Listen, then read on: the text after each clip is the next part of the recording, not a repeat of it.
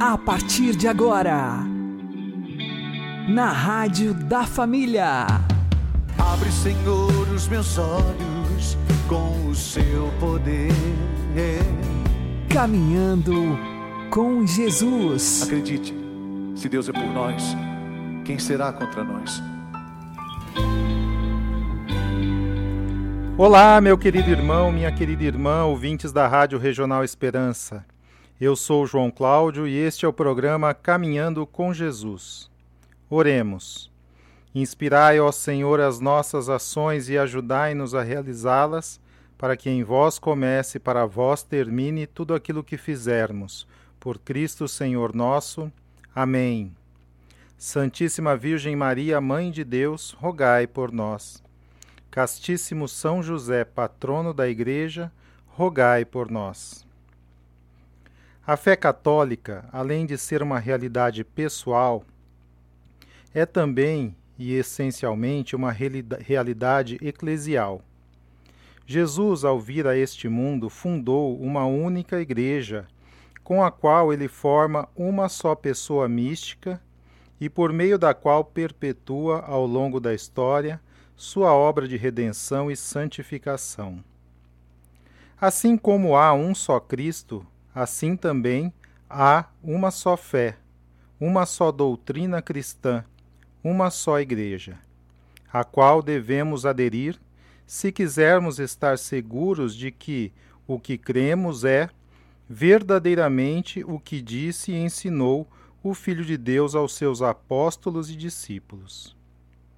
Foi Jesus mesmo quem o garantiu, pouco antes de ascender aos céus. E depois e ensinai a todas as nações, batizai-as em nome do Pai, do Filho e do Espírito Santo, ensinai-as a observar tudo o que vos prescrevi. Eis que estou convosco todos os dias até o fim do mundo. Existe na Igreja, portanto, uma continuidade perfeita com a doutrina de Cristo, com a disciplina sacramental que ele instituiu e com o ensinamento moral que deve nortear a vida do cristão. Essa garantia, por sua vez, atravessa os séculos e chega a cada nova geração de fiéis por meio da sagrada tradição e da sucessão apostólica em virtude das quais o depósito da fé é preservado e transmitido, e a autoridade conferida aos apóstolos permanece viva na Igreja Católica. Por isso, crer em tudo o que crê e ensina a Santa Igreja Católica é a garantia de que somos um pequeno ramo da videira verdadeira, que é o próprio Cristo Jesus e a ele estamos unidos na unidade de Pentecostes, em que muitos, embora venham de distintos povos, falam uma só língua, a língua da fé. Nossa família é feita de todas as raças. Nós somos jovens e velhos, ricos e pobres, homens e mulheres, pecadores e santos. Nossa família se difundiu pelos séculos e pelo mundo. Com a graça de Deus, nós abrimos hospitais para cuidar dos doentes, estabelecemos orfanatos e ajudamos o pobre. Nós somos a maior organização caritativa do planeta, trazendo alívio e conforto para aqueles que precisam. Nós educamos mais crianças do que qualquer outra instituição, educativa ou religiosa. Nós desenvolvemos um método científico e as leis de evidência. Nós fundamos o sistema universitário. Nós defendemos a dignidade de toda a vida humana e preservamos o casamento e a família. Cidades foram homenageadas com o nome de nossos venerados santos, que percorreram um sagrado caminho antes de nós. Guiados pelo Espírito Santo, nós compilamos a Bíblia.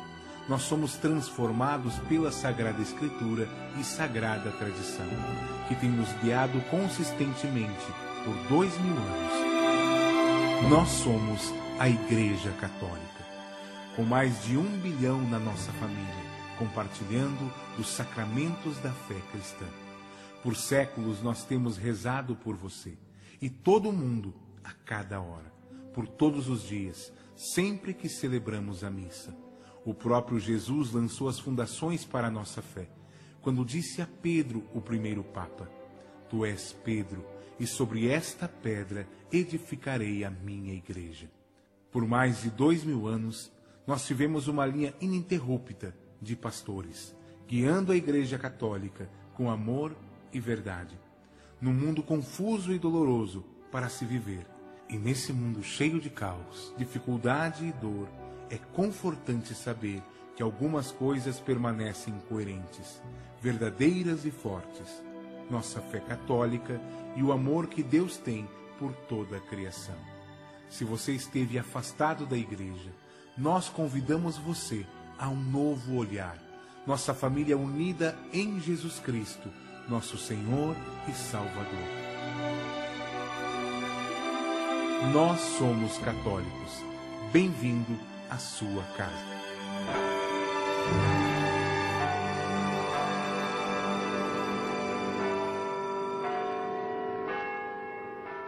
Caminhando com Jesus e o Evangelho do Dia. O Senhor esteja conosco, Ele está no meio de nós. Proclamação do Evangelho de Jesus Cristo segundo João. Glória a vós, Senhor. Depois de lavar os pés dos discípulos, Jesus lhes disse: Em verdade, em verdade vos digo: o servo não está acima do seu senhor, e o mensageiro não é maior que aquele que o enviou. Se sabeis isto e o puserdes em prática, sereis felizes. Eu não falo de vós to todos, eu conheço aqueles que escolhi. Mas é preciso que se realize o que está na Escritura.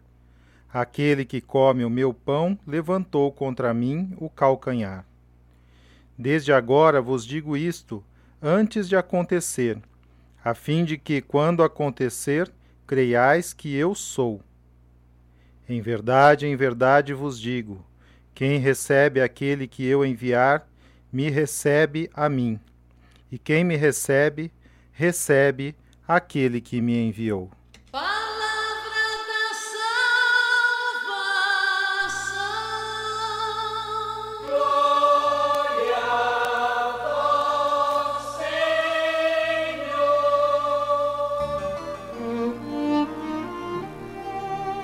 Agora, a homilia diária com o Padre Paulo Ricardo.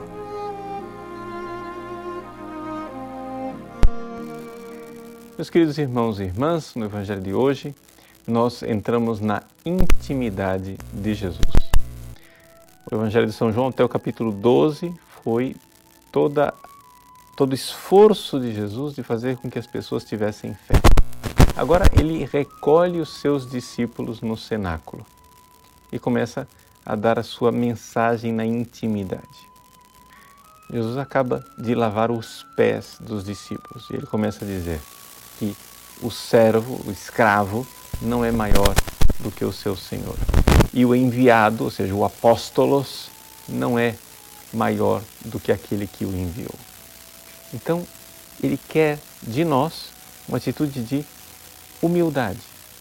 Ele espera que nós prestemos uns aos outros o humilde serviço de lavar os pés, ou seja, o humilde serviço de ajudar-nos uns aos outros no caminho da salvação.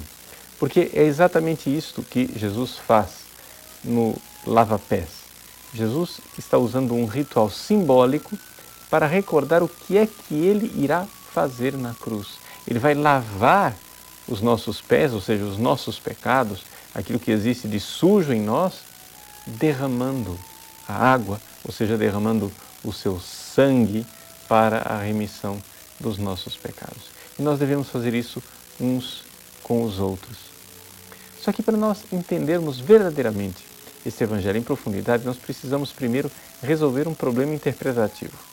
Veja, Jesus, neste Evangelho, pede que nós sejamos servos, escravos, mas dois capítulos depois, ele diz: Já não vos chamo servos, chamo-vos amigos.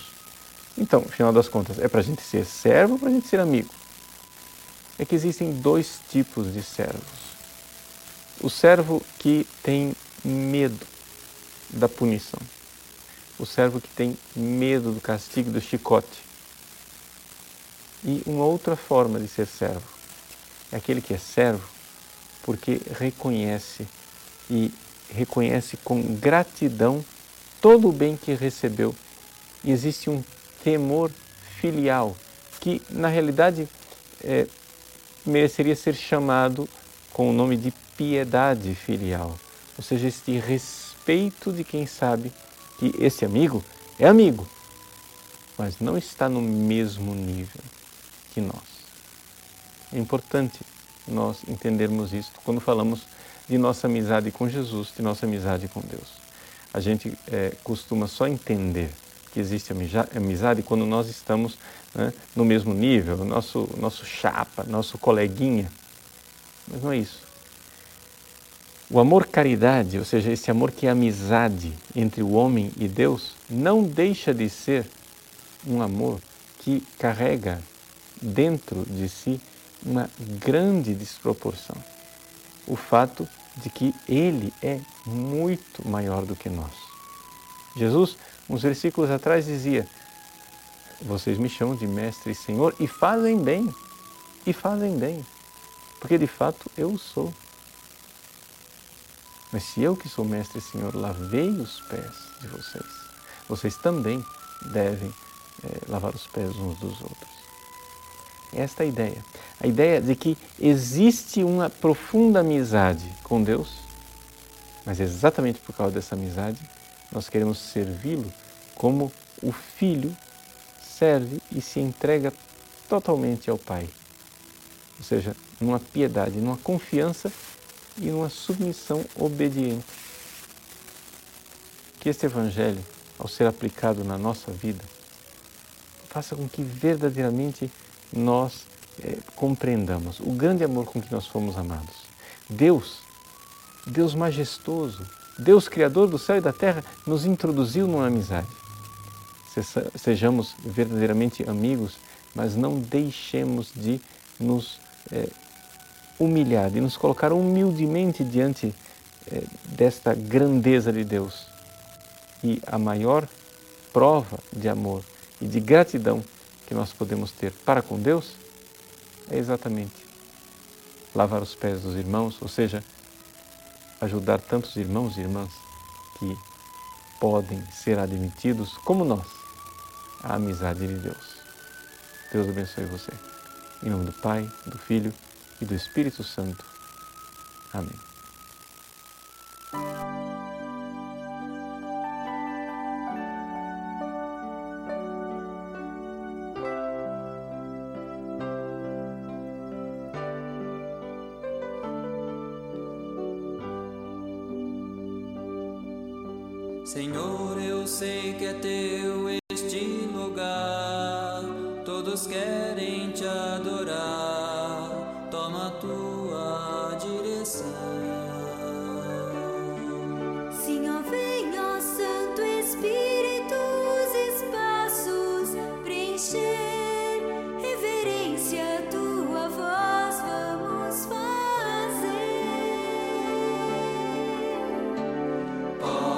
Jesus.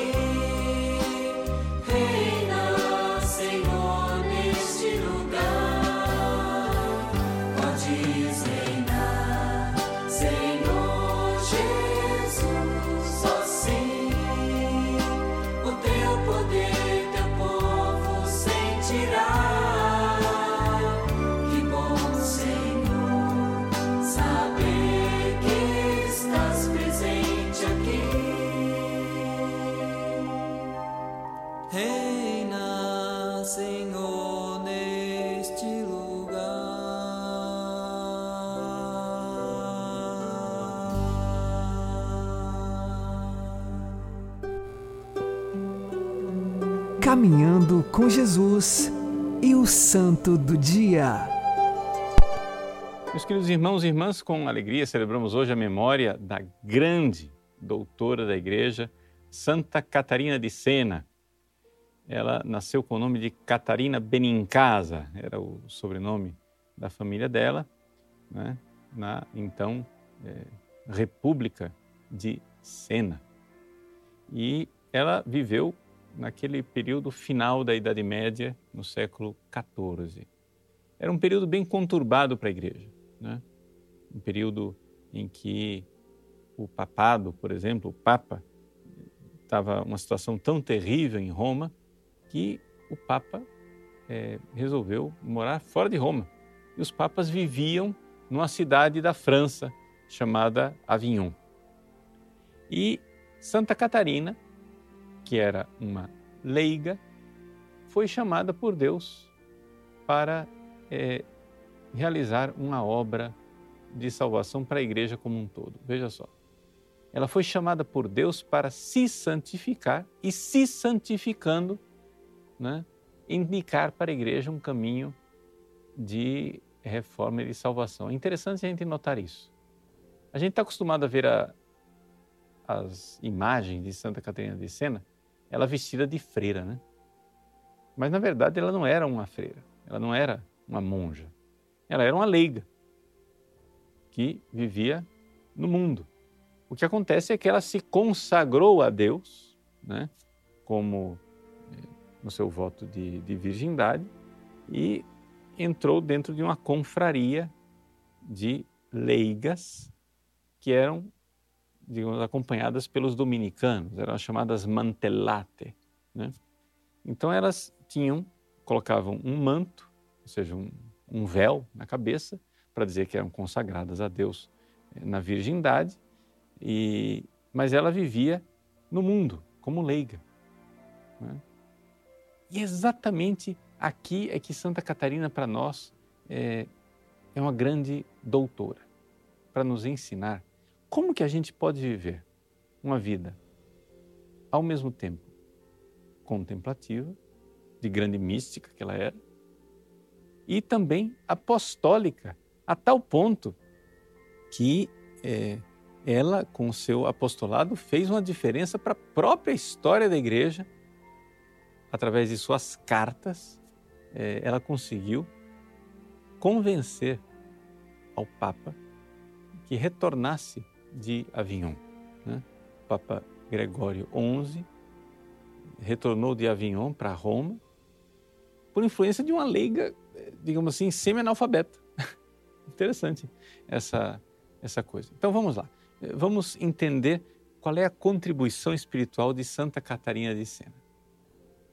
Santa Catarina, uma vez, disse ao seu confessor, né, é, o bem-aventurado Raimundo de Capua, um dominicano. Ela disse o seguinte: que desde a adolescência ela se acostumou a construir na sua, na sua mente, na sua alma, no seu coração, uma cela da qual ela jamais pudesse escapar. Deixa eu explicar essa, essa frase para vocês. A frase é esta, né? Construir uma cela na própria mente da qual eu jamais posso escapar. Primeiro vamos entender o que é, que é uma cela. Para nós, cela é cela de prisão. Mas na linguagem de Santa Catarina, uma cela, na verdade, é um quarto. Ou seja, os monges, os frades e freiras nos conventos, eles não têm quarto, ele não diz quarto. A palavra é cela, né?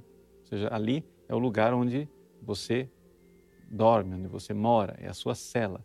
É o lugar onde você fica recolhido. É aquilo que Jesus diz no Evangelho de São Mateus, no Sermão da Montanha. Quando você vai orar, né, entra no teu quarto.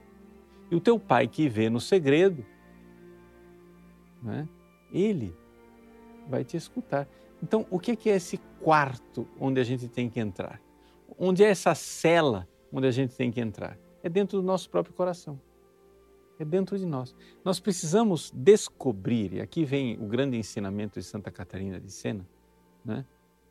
essa grande doutora da igreja, nós precisamos descobrir que dentro de nós, no meio do tumulto deste mundo, no meio das confusões, nós precisamos construir dentro de nosso coração uma cela, um quarto escondido, onde nós possamos nos encontrar com Deus a todo momento.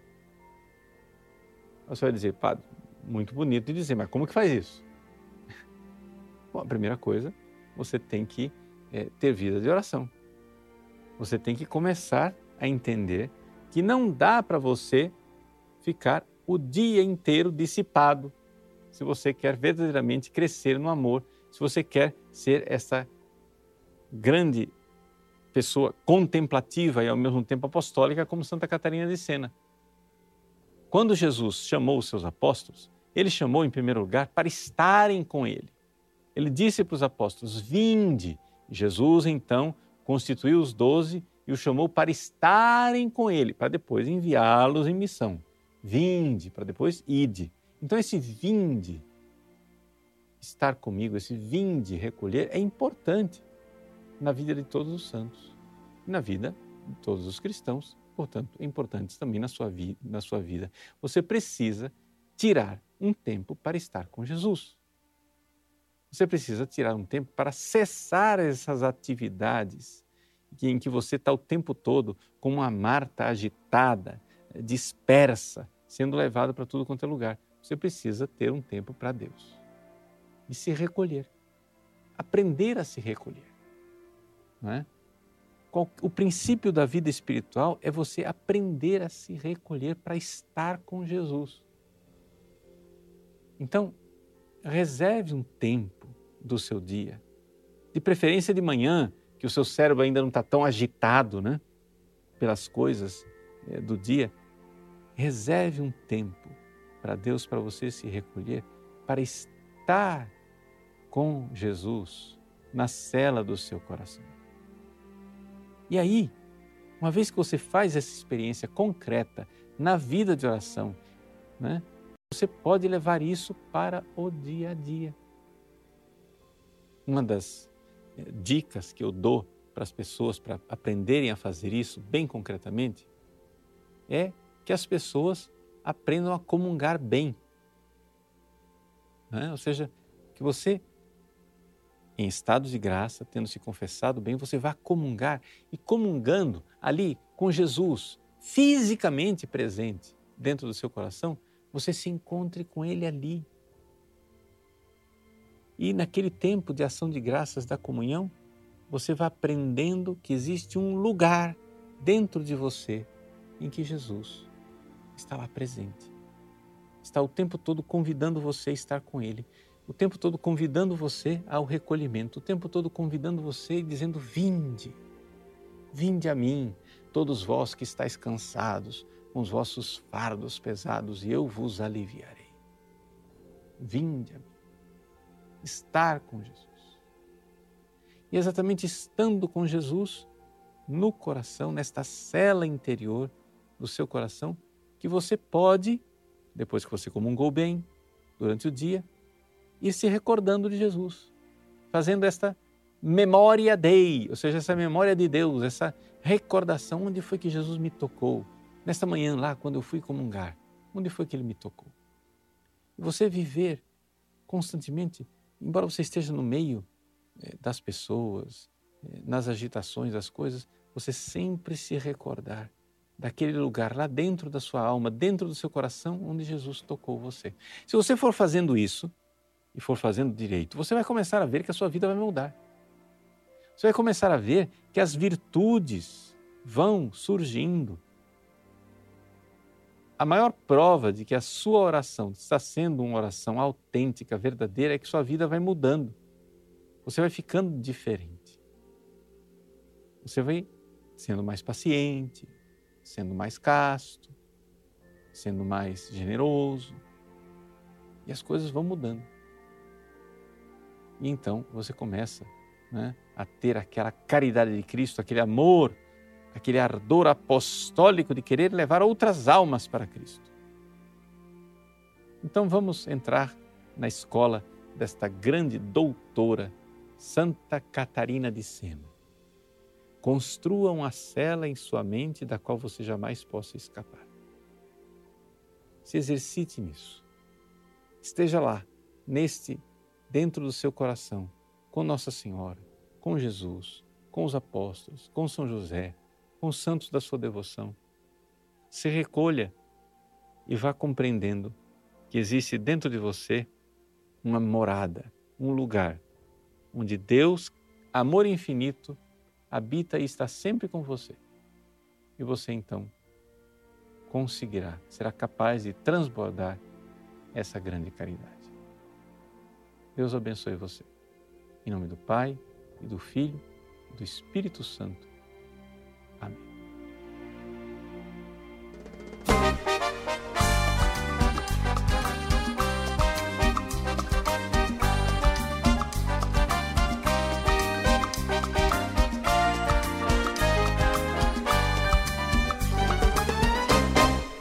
vivo sem água de beber, nem de banhar.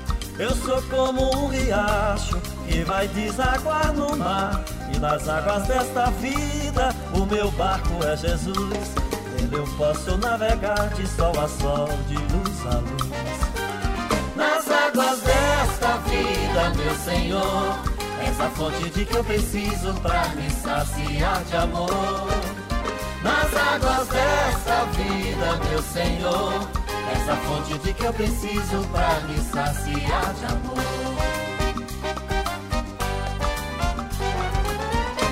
Água que nasce no poço de Jacó na Samaria, água que se transformou em vinho lá em Canaã. Água pura que eu mergulho com a minha vocação como fez João Batista com Jesus no Rio Jordão. Desta vida, meu Senhor, essa fonte de que eu preciso para me saciar de amor. Nas águas desta vida, meu Senhor, essa fonte de que eu preciso para me saciar de amor.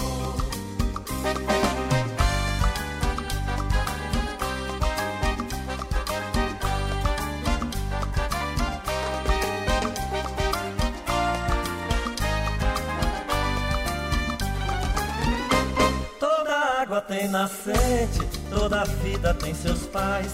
É por isso que eu sou um rio de água corrente, pra viver eternamente nas águas de amor e paz.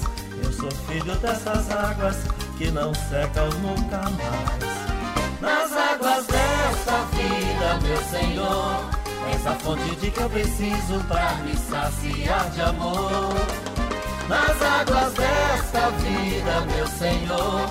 Essa fonte de que eu preciso para me saciar de amor.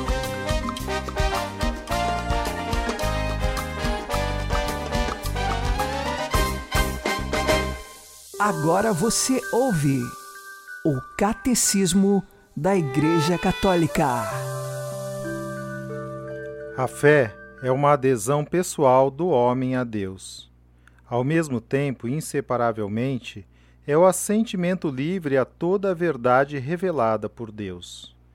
Enquanto adesão pessoal a Deus e assentimento à verdade por ele revelada, a fé cristã difere da fé numa pessoa humana. É justo e bom confiar totalmente em Deus e crer absolutamente no que ele diz.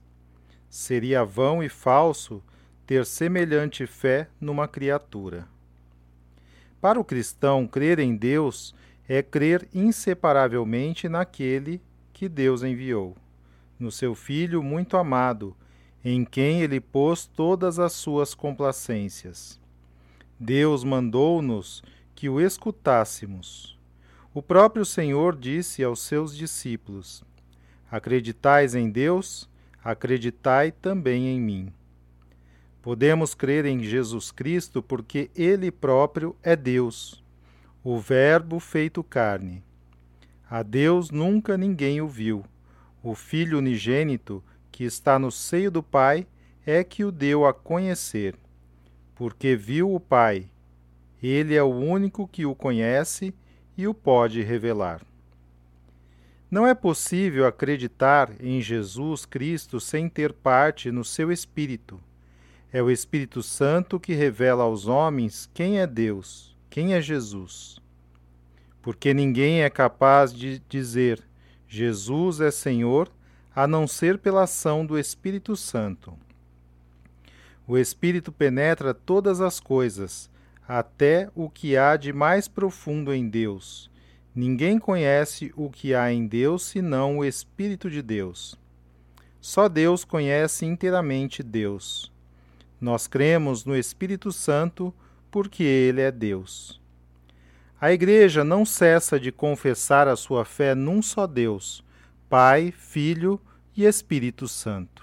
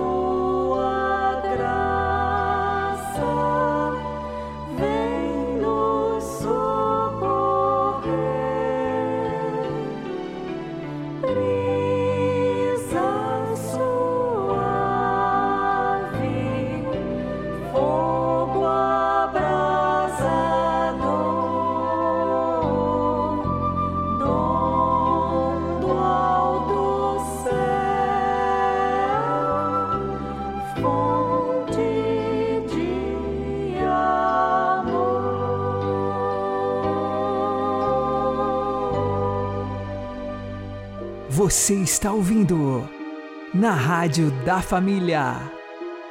Caminhando com Jesus.